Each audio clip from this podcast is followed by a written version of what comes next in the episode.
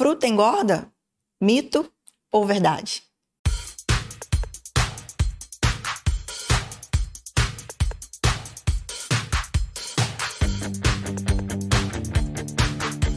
Eu sou Gabriela Rebelo e esse é mais um episódio do podcast Nutri Dicas para o Tribuna Online. E vamos direto ao assunto. Fruta não engorda e super cabe na dieta. De acordo com o Guia Alimentar para a População Brasileira, o recomendado é consumirmos de 3 até 5 variedades de fruta por dia. Muita fruta, não é mesmo? Conta para mim quantas frutas você tem consumido aí no seu dia a dia. O grande lance é controlarmos as quantidades. Uma coisa é eu consumir uma banana, outra coisa é eu consumir seis bananas. Mas aí o problema está em quem consome a banana e não na banana. As frutas elas devem sim fazer parte da nossa rotina. Elas são fontes de vitaminas, minerais, de fatores nutricionais importantes aí para todo o nosso metabolismo e toda a nossa saúde. Não adianta utilizarmos cápsulas de suplementos alimentares ricos em vitaminas e minerais se a base, que é a alimentação, não está sendo feita de forma correta. Os suplementos vão ser ali a cerejinha do bolo, toque especial. A alimentação, ela deve estar muito bem fortalecida. E as frutas, as cores,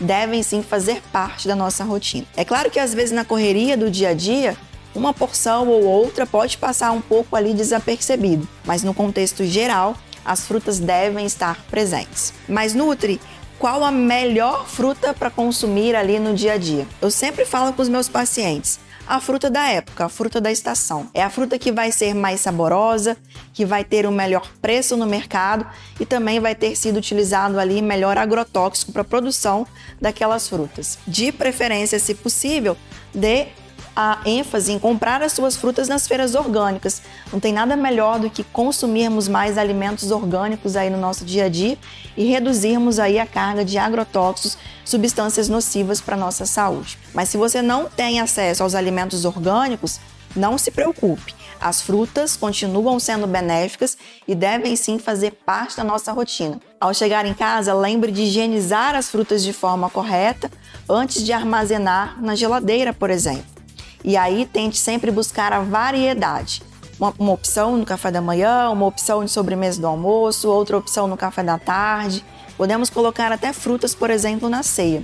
Uma dica para te ajudar a escolher a fruta ideal a ser consumida em cada momento do dia. Principalmente quando focamos ali no início da manhã e no final da noite, é a gente evitar as frutas com alto índice glicêmico, como por exemplo abacaxi, mamão, banana, melancia, e por que isso, Nutri? Porque as frutas com alto índice glicêmico no início da manhã e no final do dia podem estimular o aumento da inflamação do organismo. Então, isso pode levar ao sobrepeso, obesidade e também prejudicar o tratamento, principalmente daquelas pessoas que buscam reduzir e melhorar as doenças autoimunes. Ou seja, no início da manhã e no final da noite, dê preferências às frutas com baixo a médio índice glicêmico. Por exemplo, morango, kiwi, melão, maracujá, limão são ótimas opções. Na dúvida, joga na internet lista dos alimentos ricos em carga glicêmica e os alimentos com baixa e média carga glicêmica. Mas nutrir as frutas de alto índice glicêmico, como por exemplo um caqui, uma jabuticaba, qual momento vamos consumir essas frutas? Preferencialmente ali no almoço e no café da tarde. A gente vai deixar para consumir ali no meio do dia. Fica uma delícia, né? A gente almoçar e comer de sobremesa uma laranja, por exemplo, ou até mesmo tomar um suco de laranja, por que não? O grande lance é sempre ajustarmos a quantidade, ou seja, nada de excessos, a variedade e também os horários. Então, com essa regrinha de café da manhã, ceia, optarmos por frutas de baixo a médio índice glicêmico e no horário do almoço e no horário da tarde, né, no meio do dia, optarmos por frutas com um índice glicêmico um pouco mais elevado, vai nos ajudar a termos variedade na nossa rotina e sem atrapalharmos ali o metabolismo e sem prejudicarmos ali a prevenção e o tratamento de doenças. E reforço, as frutas devem fazer parte da nossa rotina, devemos ter variedade. E os sucos também podem entrar aí substituindo as frutas. Isso gera muito mais sabor e variedade no nosso dia a dia. O grande lance é não coarmos esse suco e também não utilizarmos aí a adição de açúcares e nem adoçantes. E sempre optando, obviamente, para os sucos naturais ou até mesmo sucos de polpa. Então, nada de sucos industrializados de caixinha ou de garrafinha. Outra alternativa também riquíssima em eletrólitos, vitaminas e minerais e super repositor energético é a água de coco, que também entra aí na classificação de frutas e sucos.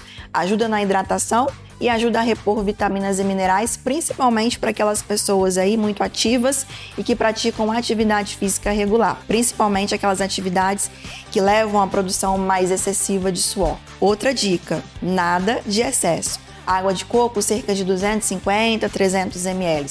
E há nada de consumir água de coco, suco ou fruta de forma isolada. Então aquela coisa de parar 4 horas da tarde, tomar um suco de laranja, por exemplo, ou um copo de água de coco, isso não deve acontecer, justamente para a gente conseguir equilibrar aí o índice e a carga glicêmica da refeição. Então, sempre que for consumir o seu suco, ou a sua fruta, ou a sua água de coco, sempre no contexto de uma alimentação saudável. Então, por que não, por exemplo, um sanduíche natural ou uma omelete e o suco acompanhando a sua refeição? São algumas dicas que vão fazer com que você mantenha a variedade e o sabor das frutas na sua rotina sem obviamente aí prejudicar a saúde do seu organismo. E agora conta para mim quantas frutas você consome por dia e quais são as suas frutas preferidas. Eu adoro manga, jabuticaba e jaca. Esse foi mais um podcast Nutridicas e continue acompanhando aí as nossas dicas, tanto no YouTube, no Tribuna Online e também nos tocadores de podcast. E até a próxima semana.